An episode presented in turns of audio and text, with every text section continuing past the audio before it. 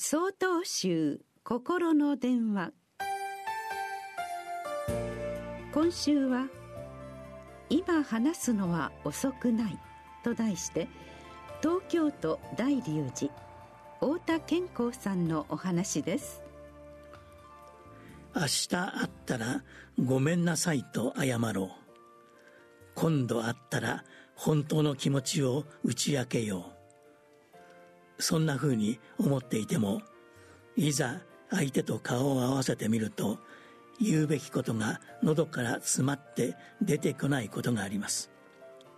い今は話せないな。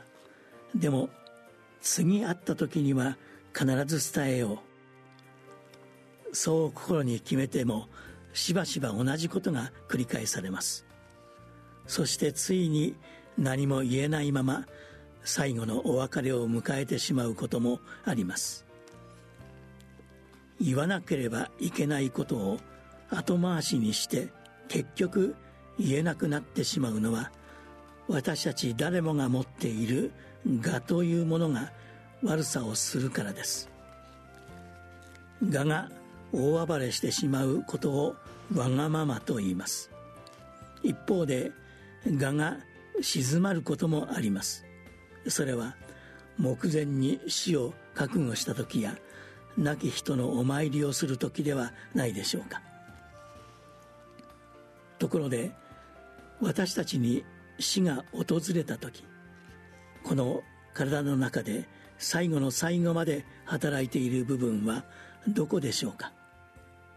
昔から耳は最後まで聞こえていると言われています。お医者様も同じことをおっしゃいます。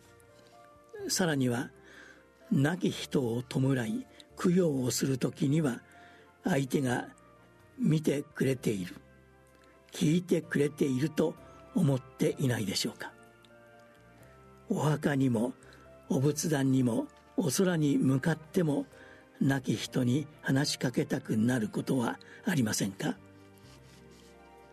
8月のお盆を亡き人と共に過ごした方も多いことでしょう。お盆中何をなさいましたか？